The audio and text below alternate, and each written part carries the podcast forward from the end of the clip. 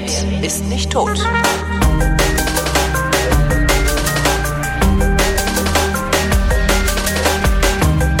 Willkommen zum Geschichtsunterricht einer Co-Produktion von Vrindt und DLF Nova und aus Köln zugeschaltet wie immer Matthias von Hellfeld. Hallo Matthias. Ich grüße dich. Thema heute Pornokratie. Ja. Also praktisch die Herrschaft durch Pornografie über das Volk. Nein, was, wo, was ist das für ein Begriff? Noch viel besser. Noch viel besser. besser. Noch viel besser. Also ich gebe zu, es ist ein Thema, das äh, mich auch oft zum Schmunzeln bringt, obwohl es nicht so wirklich hübsch ist. Also ähm, es ist ziemlich brutal und man denkt auch nicht an dem Ort, an dem es stattgefunden hat, dass es dahin gehört, nämlich im Vatikan. Also es geht um einen Begriff aus der Kirchengeschichte, der geprägt wurde vom römischen Kirchenhistoriker Kardinal Cesare Baronio. Ähm, er bezeichnet ähm, im 16. Jahrhundert die Phase, um die es jetzt geht, als das Saeculum obscurum, also das dunkle Jahrhundert. Obskure Jahrhundert kann man natürlich auch sagen. Und er bemeint damit die Zeit zwischen 904 und 970 ungefähr, äh, in der im Vatikan im Grunde genommen die Pornokratie herrschte. Das heißt, der Vatikan war im Grunde genommen ein Bordell und dieses wurde geleitet von einem Frauengespann, Mutter und Tochter, ähm, Theodoria, Theodora und Marozia. Und diese beiden hatten sich äh, den ersten Papst hörig gemacht. Das war Sergius III., der im Jahr 904 gekrönt wurde. Und sie haben ähm, allmählich Macht über diesen Herrn bekommen und haben einfach im Grunde genommen eine Mischung aus Machtgier und Sex aufgezogen und haben dann mit den Päpsten, die ihm auch folgten oder mit einigen davon Kinder gezeugt und wiederum diese auf den Papstthron bringen wollen. Und damit ähm, hat das Ganze eigentlich nichts mehr damit zu tun, dass es ein heiliges Amt ist oder dass dort der Kirchenfürst sitzt. Und wenn du dir dann noch vorstellst, zu welcher Zeit das stattfindet, also 900, ähm, 100 Jahre vorher ist Karl der Große an den Start gegangen. Ähm, die karolingischen Enkel von Karl haben gerade das große Frankenreich aufgeteilt. Es ist Ostfranken und Westfranken entstanden. Die Ostfranken, da wo heute ungefähr die Deutschen und die Italiener sitzen, haben Einfluss bis einschließlich zum Vatikan. Und 962, also mit kurz vor dem Tod des letzten ähm, Pornokratie-Papstes Johannes des Zwölften, äh, wird äh, Otto der Große zum Kaiser gekrönt. 962 ist das und damit endet auch diese, ich sag mal, Phase im Vatikan, die tatsächlich, wenn du sie liest, im Detail un, eigentlich unfassbar ist. Ähm, also es muss dort tatsächlich auf dem Altar des Herrn eine Mätressenherrschaft gewesen sein, die äh, unfassbar gewesen ist. Ich erinnere mich an eine Geschichte, dass dort ein Papst mit einem Schwert im Kopf, mit einem Beil im Kopf äh, im Bett seiner Hure aufwachte beziehungsweise nicht mehr aufwachte, weil der Ehemann der Frau, mit der er da im Bette war, das Ganze äh, überraschenderweise mitbekommen hat. Sind die vielleicht also, deshalb auf kleine Jungs umgeschwenkt? dann äh, also äh, ich sag mal mit barer Münze zurückgezahlt hat. Also ähm, man kann das wirklich ähm, nicht anders bezeichnen als eine völlige Verlotterung der, des Systems Vatikan. Ähm, und dass eben diese beiden Frauen, also Mutter und Tochter, sich das zu eigen gemacht haben, kommt dann eben noch oben drauf hinzu. Und sie wollten beide tatsächlich auch dann Macht ausüben im Vatikan. Also sie wollten tatsächlich, ähm, ja, ich sag mal, den, den Vatikan verweltlichen und selbst um, eben ähm, dann auch entsprechend äh, Macht ausüben. Haben das Mätressen nicht immer auch getan eigentlich? Also waren die nicht alleine dadurch, dass die die Einflüsterer ja, der Mächtigen waren? Ja, ich denke schon. Also sie wollten schon auch ähm, natürlich dafür sorgen, dass sie selbst da nicht zu kurz kommen. Das ist schon klar. klar. Ähm, aber ausgerechnet im Vatikan, also das ist immer noch, selbst wenn ich jetzt das ausspreche und darüber rede, ähm, finde ich schon, dass wenn Sie mal vorstellen, also Johannes der Zehnte, Leo der Sechste, Stefan der Siebte und Johannes der Zwölfte sind vollkommen hörig gewesen, diesen beiden Frauen. Ähm, das muss man sich mal vorstellen. Zölibat äh, gab es damals schon, oder? Ähm, also es gibt die die Geschichte des Zölibat ist ein bisschen ähm, ähm, anders, sage ich jetzt einfach mal. Also es hat unterschiedliche Zölibate gegeben. Es gab mal eine Zeit, da wurde ähm, Zölibat gefordert am nach der Weihe. Ähm, also wenn du zum Kirchenmann geweiht worden bist, ähm, dann ja, es wurde aber nicht gefordert, wenn du da schon verheiratet warst. Also Aha. es gab unterschiedliche Formen. Ähm, ich weiß jetzt nicht ganz genau, wann es tatsächlich zum, ähm, ich sag mal, Grundsatz geworden ist, dass es insgesamt und für alle gilt. Ähm, jedenfalls war die Frage Sexualität und Kirche immer schon ein Problem offenbar. Und hier kann man das nochmal so richtig deutlich sehen, dass eben da das wirklich aus dem Ruder gelaufen ist und diese äh, für Romane wirklich wunderbare Vorlage ist dann auch mehrfach ähm, in, ich sag mal, in Literatur geflossen. Also jeder von uns kennt die Päpstin. Das ähm, 1996 ist das veröffentlicht worden von Donna Cross. Ähm, sie hat die Ereignisse ungefähr 100 Jahre davor gelegt, aber im Prinzip soll auch dort ähm, eine der beiden Frauen so ein bisschen die Vorlage gewesen sein. Dann Erik Walz, die Herren der Päpste. Das war also nun 2003 wirklich die geistige Patin, die berühmte Marozia. Und ähm, Frederik Berger, das ist ein Pseudonym von Fritz Giesing, der hat 2001 ähm, mehrere oder Folgen in den Jahren ab 2001 mehrere Bücher geschrieben, die sich mit den Geliebten, mit der Tochter äh, des Papstes oder eben auch der Päpstin beschäftigten. Also Stimmt, all diese Vermischungen, ja so die es da gegeben hat, die sind eben entsprechend auch in Romane inzwischen eingeflossen. Wie sind die das Problem denn dann eigentlich wieder losgeworden? Also weil naja, also ja jetzt letztlich ist ja auch ganz nett irgendwie so, du bist Papst, darfst trotzdem vögeln, hast Macht, hast Geld. Ja, also da will ich mich jetzt mal enthalten, ob das ganz nett war, weil wenn Mord und Totschlag dazu kommt, dann ist es natürlich mit der Nettigkeit so ein bisschen vorbei. Ja, Mord ähm, und Totschlag haben die heute immer noch, oder? Kriegt man nur nicht mehr so mit. Äh, da sage ich jetzt auch gar nichts zu, weil das kann ich nicht beurteilen. Ähm, also Entschuldigung, es sah wie ein Unfall aus. es sah wie ein Unfall aus, ja. Also jedenfalls ähm, es ist tatsächlich immer so gewesen, dass Päpste mehr oder weniger dauerhaft versucht haben, sich in die Weltpolitik einzuschalten. Das ja. hat etwas damit zu tun, dass sie selbst keine eigene Heere hatten und keine eigene Verteidigungsmöglichkeit. Die mussten, wenn sie überleben wollten, sich an irgendeinen anhängen und irgendwie versuchen, sozusagen geschützt zu sein im Falle des Falles. Und äh, das hat eben dann dazu geführt, dass also die berühmten Renaissance-Päpste zum Beispiel im Grunde genommen tatsächlich weltliche Herrscher waren, die ähm, Armeen zusammenzogen und, und ähm, finanzierten und ähm, Herrscher dazu überreden konnten, ähm, für sie irgendwo hinzuziehen oder für sie etwas zu machen. Die Kreuzzüge sind ein weiteres Beispiel dafür, dass es eben gelungen ist, ähm, mitunter Ritter aus vielen europäischen Ländern dazu zu kriegen, ins Heilige Land zu ziehen und so weiter. Also die waren schon auch natürlich immer daran interessiert, weltliche Politik zu betreiben. Und wenn du so willst, hat auch Johannes Paul II., der polnische Papst, ähm, seinen Teil dazu beigetragen, dass eben der Osten, der sozialistische Osten in noch größere Schwierigkeiten geraten ist, als es ohnehin schon der Fall war. Also ja, insofern, aber was hatte seine Mätresse damit zu tun? Ich weiß gar nicht, ob er eine hatte, ehrlich gesagt. ich, ich, ich hacke gerne, ich hacke gerne auf Religion rum und auf ja. deren Institutionalisierung erst recht. Ja, da, da kann man, das kann man vielleicht auch machen auf der Religion selber. Da bin ich ein bisschen vorsichtig geworden. Das ist nichts für mich persönlich, aber es kenne natürlich viele Leute, für die das etwas ist. Mhm. Und insofern ähm, würde ich einfach mal sagen, solange sie das privat machen, ist alles gut. Wenn ja, es eben klar. so geht wie da, dann ist es natürlich nicht gut. Das, das war doch ja Privatsache. Bitte? Was im Schlafzimmer passiert, ist doch Privatsache.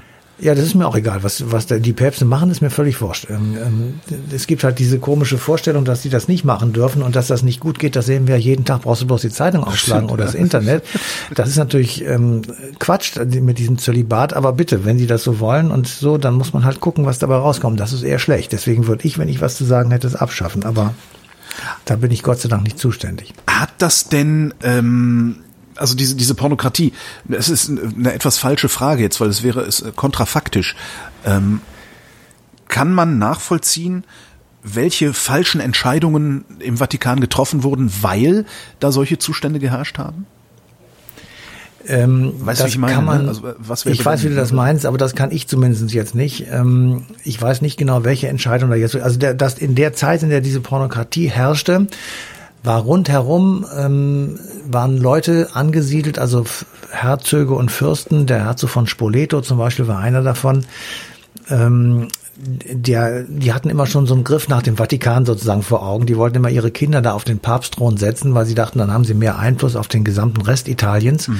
zumal auf dem in dem nördlichen Teil. Und ähm, so insofern war der Vatikan zu der Zeit tatsächlich immer ein politischer Zankapfel auch. Und ähm, es war immer so, dass der fränkische König, beziehungsweise dann ähm, Otto der Große, der dann deutscher König wurde später, oder in Anführungsstrichen deutscher König, das Deutsche so gab es da noch nicht, ähm, dass der dann jener war, der sozusagen zu Hilfe geholt wurde, wenn es zu arg äh, gegen den Papst ging, weil sich die fränkischen Herrscher also allen voran Karl, aber auch Otto. Ähm, Karl um 800, Otto 960, tatsächlich als Christianisierer verstanden haben. Also die haben tatsächlich gesagt, also ihre Herrschaft ist eine Herrschaft auch um das Christentum weiter in Europa zu verbreiten. Und wenn du dieser Meinung bist, dann ist es sinnvoll, den Papst zu unterstützen.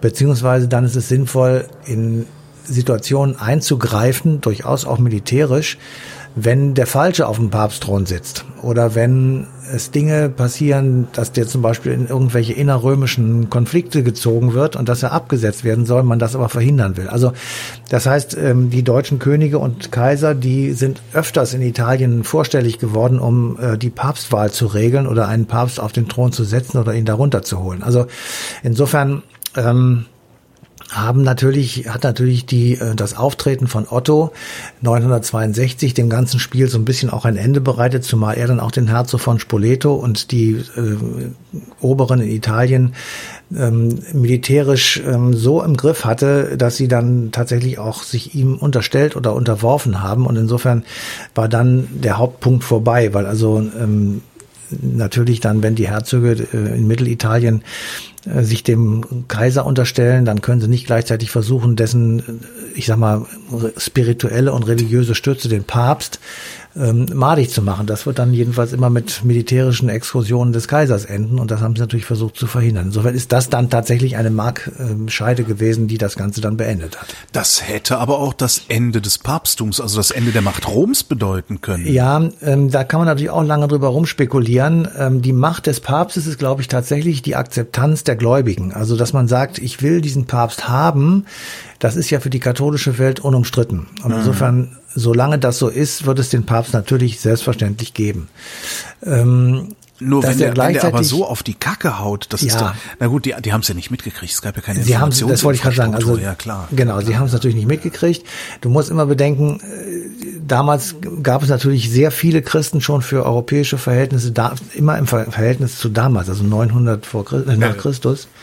Ähm, Natürlich gab es da überwiegend äh, Christen in Europa und natürlich waren die daran interessiert, was mit dem Papst ist, aber die meisten konnten das nicht wissen, weil sie einfach zu weit weg waren und die Nachrichtenlage nicht so schnell transportiert wurde wie heute. Und insofern ähm, war das eben etwas schwieriger. Aber natürlich ist es so, wenn du das noch 100 Jahre weiter gemacht hättest und der Papst sich niemals mehr, ich sag mal, um ich sag mal, religiöse, theologische oder sonst welche sozialen Dinge gekümmert hätte, dann wäre das irgendwann verlottert. Das ja. ist ja klar. Und ja. dann hätte man irgendwann gesagt, okay, das brauchen wir nicht mehr.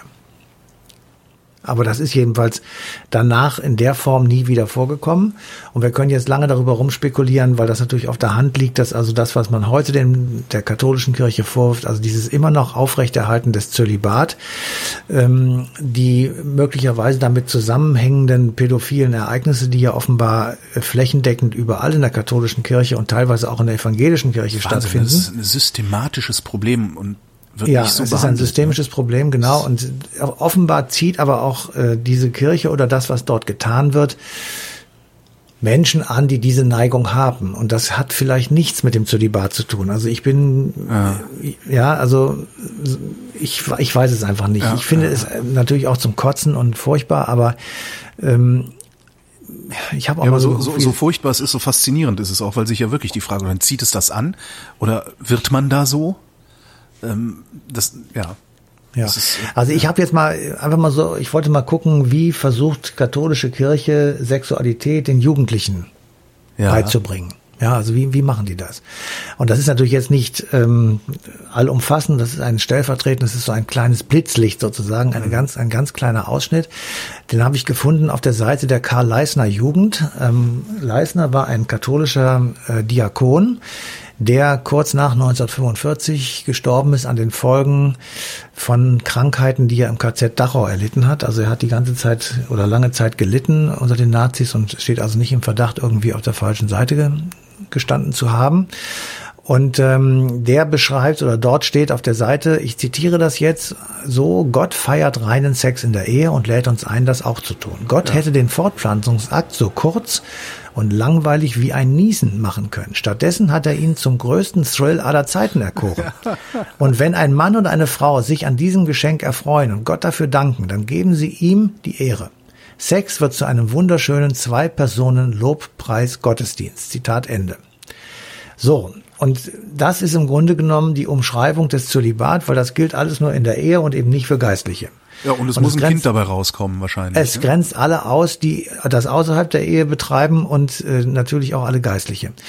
Dass da ein Kind bei rauskommen muss, ähm, steht hier jetzt nicht so drin, ist aber sicherlich erwünscht. Genau, also es sollte nicht verhindert werden, dass es. Äh, also genau. So, ja. Insofern ähm, ist es natürlich äh, total irre, ähm, dass das in der heutigen Zeit im 21. Jahrhundert immer noch sozusagen so verbreitet wird. Und ich weiß nicht, welcher Jugendliche daran nun besonders Freude hat, aber ich, ich muss einfach aber, feststellen, ähm, der Grund könnte darin irgendwo liegen. Aber ist das nicht, also diese, diese katholische Sexualmoral, die da verbreitet wird, oder christliche Sexualmoral, die da verbreitet wird, die wird ja sicherlich von ein paar Leuten, wird das ja tatsächlich so vollzogen. Es gibt ja diese True Love Waits und, und äh, ja. Straight Edger und sowas, die sich ja. da tatsächlich auf irgendwie die eine oder andere Weise dran halten oder zumindest erzählen, dass sie sich dran halten.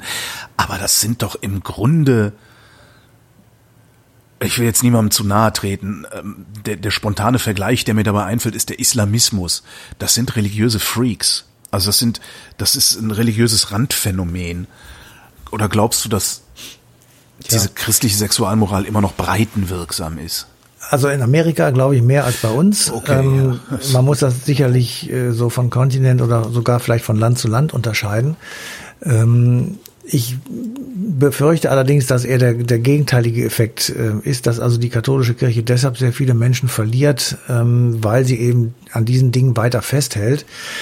Und selbst wenn jetzt der Papst oder irgendjemand sagen würde, wir lassen das, ähm, ob es dann von heute auf morgen wirklich gelassen wird und ähm, nicht trotzdem von der Kanzel in katholischen Dorfkirchen irgendwo das Gegenteil gepredigt wird, das bin ich mir auch nicht so sicher. Also ich glaube, dass die da wirklich ein riesiges Problem haben und solange sie das nicht in irgendeiner Form bereinigt bekommen und sie das immer noch zu einem ich sag mal, zentralen Angelpunkt ihrer Religion machen, mhm. werden wir jetzt nicht sowas wieder haben wie die Pornokratie. Das äh, glaube ich nicht. Das wird nicht passieren. Aber äh, dass man immer wieder mal hört, ähm, dass irgendwie in irgendwelchen Knabenchören, an irgendwelchen Domschulen das und jenes passiert oder passiert ist, ähm, das glaube ich wird so sein. Und man muss tatsächlich äh, was ich zum Beispiel auch überhaupt nicht verstehe, warum die katholische Kirche nicht ähm, sofort, wenn solcher Verdacht aufkommt, die Polizei holt. Ähm, naja, warum versucht sie erst äh, das innerkirchlich zu regeln? Ne? Trennung von Staat und Kirche. Ja, ja, aber dieses ist ein Verbrechen, das hat nichts mit Trennung von Staat und Kirche zu tun. Ähm, insofern na, also da ja, bin ich, es solange ist aber das tatsächlich so ist, auch was, was ich nicht, nicht, nicht wirklich durchdringe. Also ich wundere mich auch, dass ja. da nicht einfach mit Strafrecht draufgeworfen, dass da nicht genau. einfach Strafrecht draufgeworfen wird und dann wandern die halt alle in den Knast und dann haben halt ja. einige Gemeinden keinen Pfarrer mehr. Dann ist es halt so, aber dann wird dieses Problem genau so. auch in seiner gesamten, in seinem gesamten Umfang vielleicht auch endlich mal begriffen. Weil ich habe ja. immer so das Gefühl, dass das behandelt wird, als wären das tragische Einzelfälle, wo einzelne Priester zu Sündern geworden sind und ja. nicht äh, eine Heerschar von Priestern zu Verbrechern. Ja. Genau. Matthias von Hellfeld, vielen Dank. Bitteschön. Und euch wie immer Dank für die Aufmerksamkeit und der Verweis auf den 22.07.2019, denn da läuft die passende Ausgabe Eine Stunde History auf DLF Nova. Show